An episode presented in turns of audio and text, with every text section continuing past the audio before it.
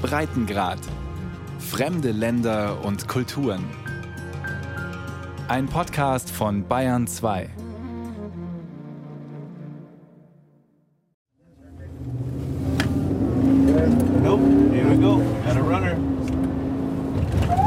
Orlando Marrero gibt Gas und schaltet kurz das Blaulicht ein. Es geht los, da will einer wegrennen, sagt der Grenzpolizist.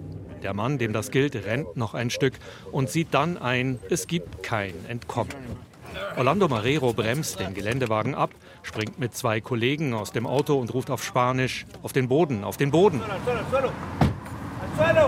Die Grenzpolizisten tasten den Mann ab, ob er eine Waffe trägt, erklären ihm, dass er Handy, Geldbörse und alles andere, was er bei sich hat, in einen durchsichtigen Plastiksack stecken muss. Auch seinen Gürtel und die Schuhbänder. Aus Sicherheitsgründen selbst mit Schuhbändern sollen Migranten schon versucht haben, Grenzbeamte zu attackieren oder sich selbst etwas anzutun. Dieser Mann, Ende 30, ist völlig friedlich und erzählt bereitwillig, wo er herkommt. ¿De dónde viene? De Oaxaca. Ich komme aus Oaxaca, Mexiko. Ich heiße Epifanio. Ich war drei Tage lang von Oaxaca aus unterwegs, vor allem mit dem Bus, dann zu Fuß über die Grenze. Es ist das zweite Mal, dass ich es versuche und dass sie mich erwischen. Einmal hat ihn die Grenzpolizei also schon abgeschoben, zurück nach Mexiko. Was ist sein Ziel?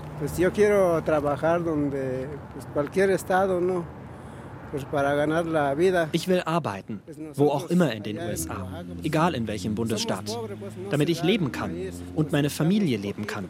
Wir sind arm in Oaxaca. Es ist schwer dort. Aber es ist auch hier nicht leicht.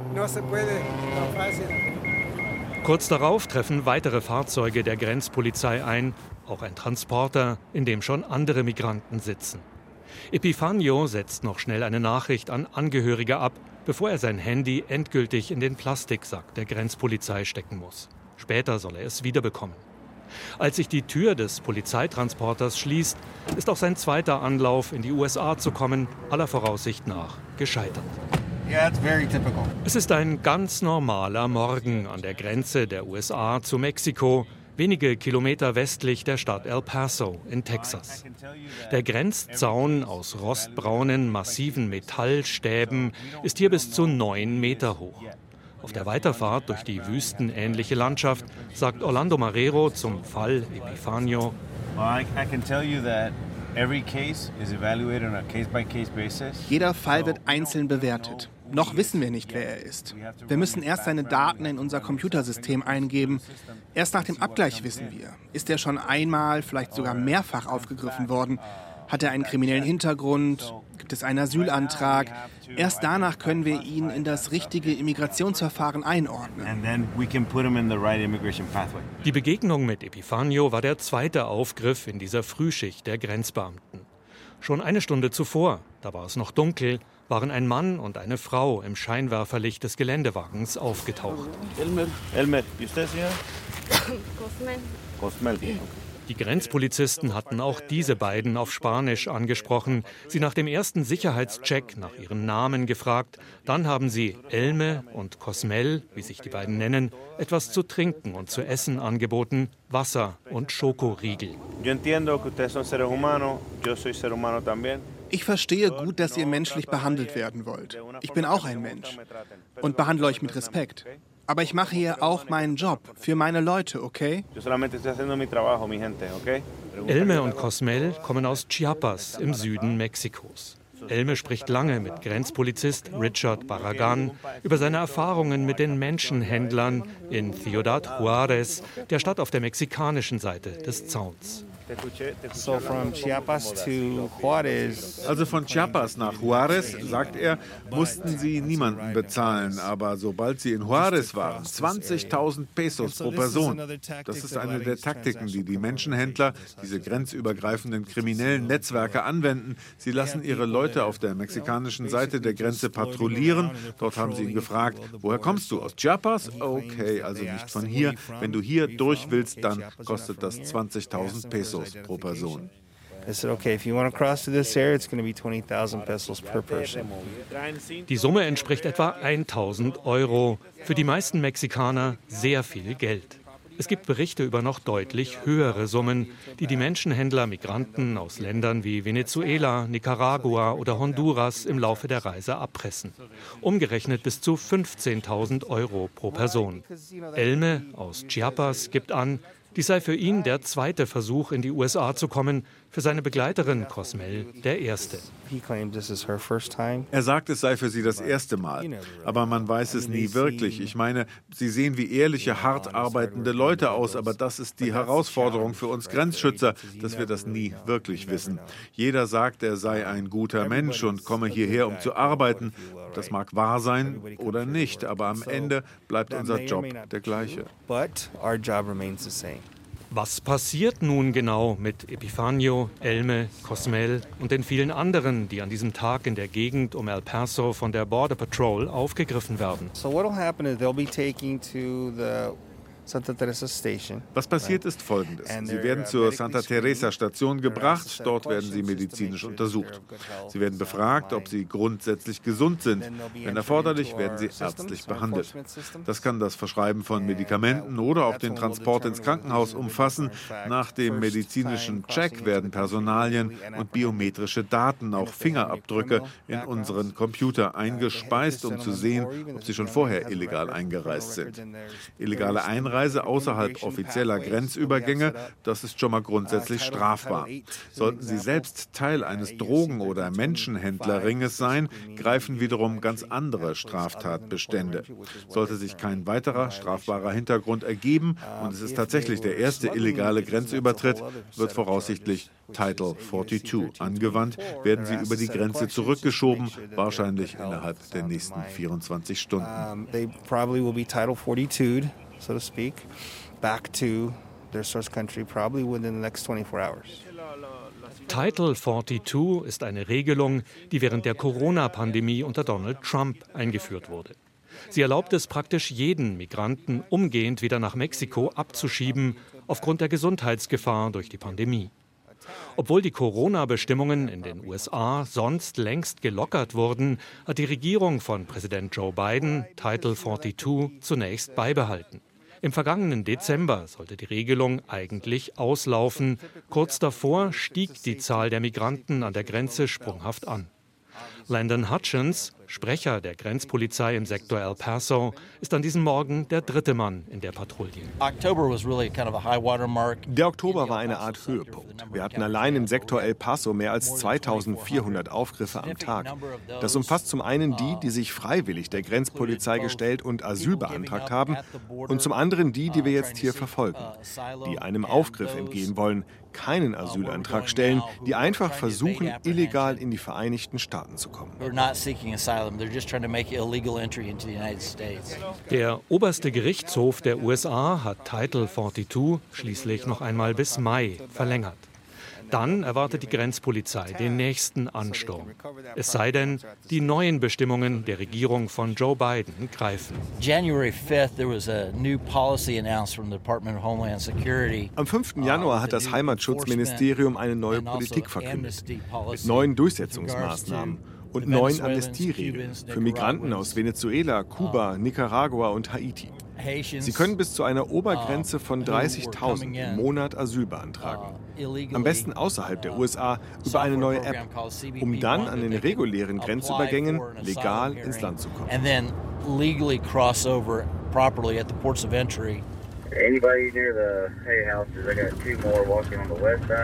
Über Funk erhalten die Grenzpolizisten den Hinweis auf eine mögliche neue Gruppe illegaler Migranten. Die Besatzung eines Hubschraubers will in der Morgendämmerung etwa sechs Verdächtige erkannt haben. Das rot blinkende Licht des Hubschraubers kommt immer näher. Die Besatzung koordiniert per Funk verschiedene Grenzschutzeinheiten am Boden, von denen manche auf Pferden, manche zu Fuß, manche in Fahrzeugen unterwegs sind. Wie Richard Barragan und seine Kollegen, die bald mit dem nächsten Aufgriff von Migranten rechnen.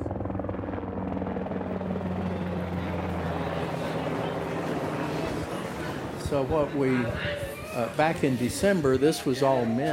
uh. Juan Rubio hat es geschafft. Er steht in einem Schlafsaal der Rescue Mission of El Paso, einer Notunterkunft für Migranten im Zentrum der Stadt. Rund 80 Feldbetten sind hier dicht an dicht aufgereiht. Juan Rubio konnte einen Asylantrag stellen und muss erstmal nicht mehr befürchten, abgeschoben zu werden. Eh, ich komme aus Venezuela, aus Maracaibo im Bundesstaat Zulia zwei Stunden von der Grenze zu Kolumbien entfernt. Ich war insgesamt sieben Monate durch ganz Lateinamerika unterwegs, zu Fuß, begleitet von meinem Hund und begleitet von Gott.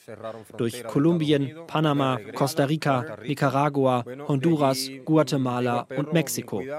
Unterwegs musste ich meinen Hund zurücklassen. Schließlich kam ich hier an der Grenze zu den USA an. Sie haben mich sieben Tage festgehalten und dann wieder abgeschoben. Später, beim zweiten Versuch, konnte ich einen Asylantrag stellen. Jetzt bin ich hier, aber ohne Geld, mit nichts.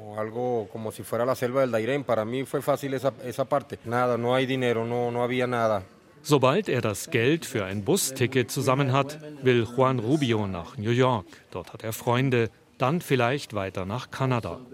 Von der Hilfsbereitschaft in der Rescue Mission ist er begeistert.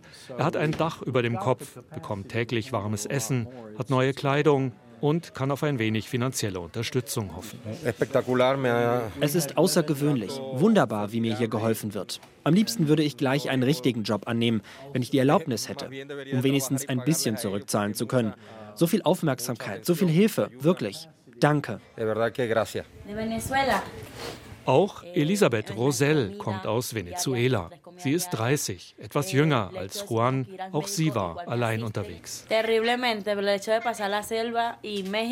Es war schrecklich. Erst durch den Dschungel und später durch Mexiko. Auf den Dschungel in Kolumbien bist du nicht vorbereitet. Es ist sehr gefährlich. Und in Mexiko sind es die Kartelle, die Drogen- und Menschenhändler.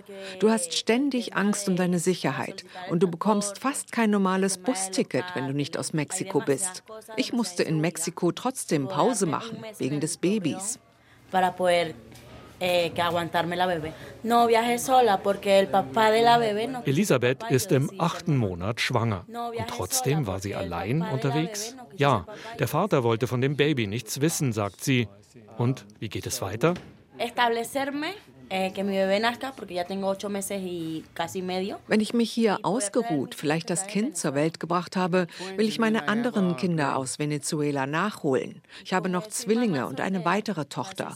Und ich will Arbeit finden und einen legalen Aufenthaltsstatus haben. Die Rescue Mission of El Paso war ursprünglich ein Obdachlosenheim. Vor einigen Jahren begann Leiter Blake Barrow auch Migranten aufzunehmen. Viele kommen hier völlig erschöpft an. Blake Barrow kennt hunderte Erlebnisberichte von der Durchquerung des Dschungels in Nordkolumbien, des sogenannten Darien Gap, wo es keinerlei Straßen, aber umso mehr wilde Tiere gibt, von den Kartellen der Drogen- und Menschenhändler in Mexiko, die Geld erpressen, vergewaltigen, morden. You have to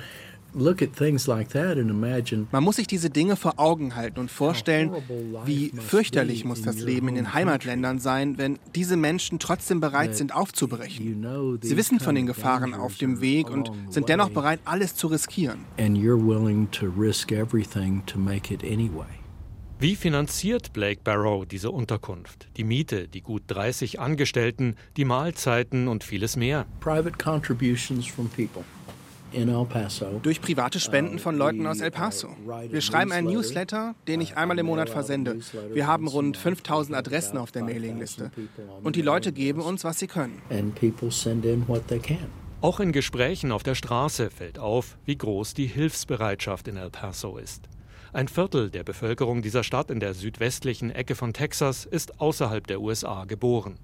Viele pendeln aus Juarez auf der anderen Seite der Grenze täglich zur Arbeit hierher. Überall in El Paso hört und liest man Spanisch. Austin, die Hauptstadt von Texas, ist gut 800 Kilometer entfernt.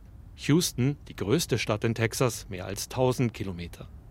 Politisch ist Texas weitgehend republikanisch geprägt, El Paso dagegen demokratisch. Die Stadt ist eine Art Insel mitten in der Wüste, sagen hier viele. Joey Godinez, 21, jobbt nach dem College-Abschluss in einem Hotel. Er sagt auf die Frage, was er von den vielen Migranten in der Stadt hält. Ich habe überhaupt kein Problem mit ihnen. Es sind gute Menschen. Sie kommen aus guten Gründen hierher. Ein paar Sonderlinge gibt es natürlich und manchmal machen die alles kaputt. Als im Winter besonders viele Migranten hier waren, fühlten sich manche Gäste in dem Hotel, wo ich arbeite, belästigt. Es gab auch einen Einbruch in einen Lagerraum hinten im Hotel, wo dann Leute kampiert haben. Nachts gab es auch Überfälle auf der Straße in El Paso mit Messern und so. Das hat vielen Angst gemacht. Ich würde sagen, es ist 50-50. Die Hälfte der Bewohner beschwert sich oft, die Hälfte hat Verständnis. Aber insgesamt würde ich sagen, wenn wir hier helfen können, helfen wir. So, anytime we chance, we get the chance to help, we'll for sure help. Greg Abbott, der republikanische Gouverneur von Texas, hat der Regierung von Präsident Joe Biden wiederholt vorgeworfen, das Thema Migration zu vernachlässigen und für Chaos an der Grenze gesorgt zu haben.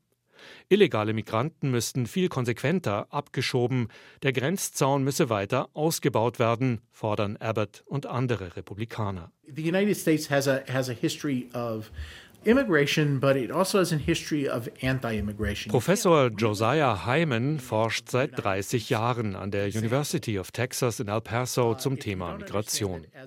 Die hohen Zahlen der vergangenen Monate begründet er zum einen mit der Lage in den Herkunftsländern, Armut, Gewalt, politische Verfolgung, etwa durch das Maduro-Regime in Venezuela. Zum anderen mit einer Art Rückstau durch die Corona-Pandemie. Josiah Hyman kritisiert nicht nur die migrationsfeindliche Rhetorik von Donald Trump und anderen Republikanern, sondern auch die neuen Maßnahmen, die die Demokraten unter Joe Biden angekündigt haben. Dazu gehören die Vereinbarungen, die Präsident Biden mit Mexiko getroffen hat. Zwar ist nicht alles öffentlich geworden, doch das Ganze erinnert ihn an den Türkei-Deal von Angela Merkel während der Flüchtlingskrise 2015. Damals wurde, vereinfacht gesagt, die Türkei dafür bezahlt, Migranten aufzuhalten. Das entspricht in vielem dem, was mit Mexiko passiert. Eine interessante Entwicklung. Länder wie die Türkei, Marokko und Mexiko, das sind mittlere Länder, die die schmutzige Arbeit erledigen sollen, Migranten zurückzuhalten. Eigentlich hatte Joe Biden zum Amtsantritt eine humanere Einwanderungspolitik versprochen. Dann hat er vieles aus der Zeit von Donald Trump beibehalten. Nach dem Auslaufen der Corona-Regelung Title 42 will die beiden Regierung das Asylrecht anderweitig verschärfen. Bereits seit Januar sind Asylanträge fast nur noch per Handy-App möglich, beschränkt auf Menschen aus bestimmten Ländern wie Haiti oder Venezuela, bis zu einer Obergrenze von 30.000 pro Monat. Dazu kommen soll die Regel, dass all diejenigen sofort abgeschoben werden können, die auf dem Weg in die USA ein Transitland passiert haben, wo sie ebenfalls einen Asylantrag hätten stellen können. Eine solche Drittstaatenregelung würde die Aussicht auf Asyl in den USA erheblich einschränken. It's not honest at all. I mean, they're, they're deathly afraid of the political das ist überhaupt nicht ehrlich. Die beiden Leute haben eindeutig Angst vor der politischen Symbolkraft des Themas. Grundsätzlich ist die Haltung der US-Bevölkerung geteilt, 50 zu 50. Rund die Hälfte ist grundsätzlich tolerant, pro Migration eingestellt. Die andere Hälfte ist skeptisch bis ablehnend. Doch auf der Anti-Migrationsseite sind die negativen Emotionen sehr viel stärker aufgeladen. Die neue App für Asylanträge ist laut Hyman halb halbherzig. Die Handhabung sei viel zu kompliziert, das Kontingent von 30.000 zu klein. Insgesamt sei die Einwanderungspolitik von viel zu vielen, teils widersprüchlichen Regeln geprägt, sagt Heimen. Und von teurer Symbolik wie dem Grenzzaun. Er betont aber auch, man dürfe das Thema Migration nicht naiv angehen. Regeln müssen durchgesetzt, Obergrenzen benannt und eingehalten werden, sagt er. Doch Heimens Grundsatz ist, Länder wie die USA brauchen Einwanderung für den Arbeitsmarkt, für das Rentensystem.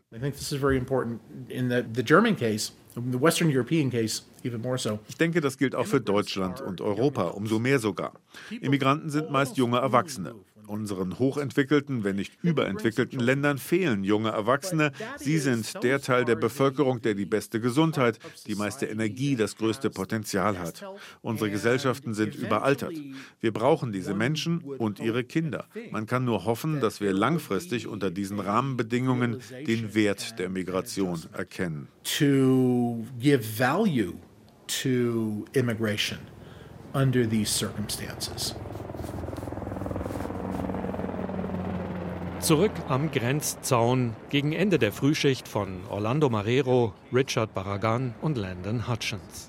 Die Suche nach den sechs Verdächtigen, die die Hubschrauberbesatzung entdeckt zu haben glaubte, ist erfolglos geblieben.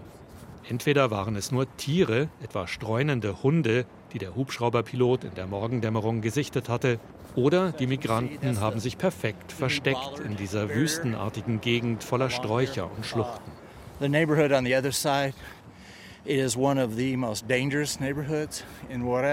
Es ist eine der gefährlichsten Stellen am Grenzzaun hier, sagt Landon Hutchins. Die Menschenhändler haben auf der anderen Seite Kameras installiert. Manchmal fliegen Steine auf die Grenzpolizisten. Es gab auch schon Schusswechsel.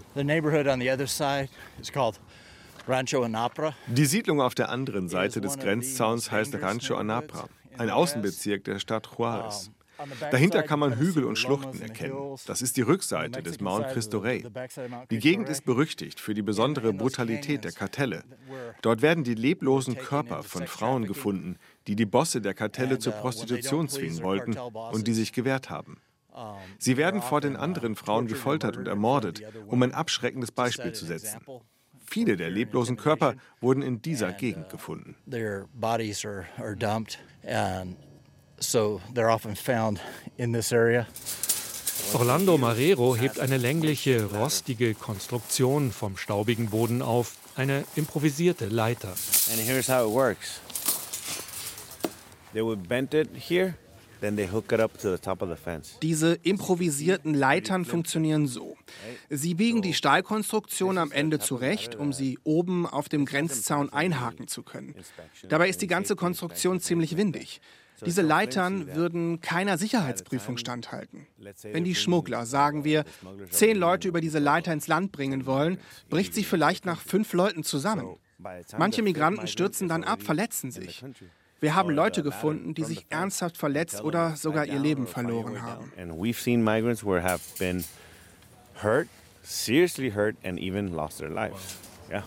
Wie sinnvoll ist dieser bis zu neun Meter hohe Grenzzaun? Die ersten Abschnitte wurden lange vor der Amtszeit von Donald Trump gebaut. Trump hat das Thema im Wahlkampf hochgezogen, sprach gern von der Mauer zu Mexiko, hat am Ende aber viel weniger bauen lassen als angekündigt. Nach wie vor weist der Zaun entlang der mehr als 3000 Kilometer langen Grenze große Lücken auf. Trotzdem bietet er einen gewissen Schutz, sagt Richard Barragan.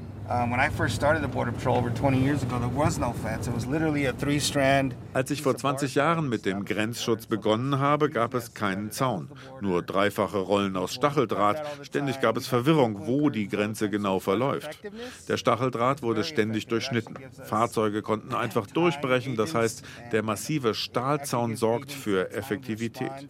Er gibt uns Grenzpolizisten auch einen gewissen Schutz. Schutz.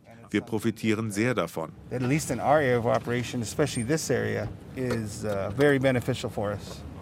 Der Zaun, so Richard Barragan, sei aber nur eine von drei Säulen im Gesamtkonzept. Ergänzende Technologie wie Kameras seien die zweite Säule, die Grenzpolizisten selbst die dritte. Und was denkt er über die Migranten, die sie jeden Tag hier aufgreifen? Hat er Mitgefühl? Oh, absolutely. I mean, you know, I mean, I'm a Oh, absolut. Ich bin ein Bürger dieser Gegend. Ich mag von Beruf Grenzpolizist sein, aber natürlich habe ich Mitgefühl. Ich könnte selbst in einem anderen Land geboren sein und nicht in den Vereinigten Staaten. Wir haben den Migranten heute nicht zufällig Wasser und Schokoriegel angeboten.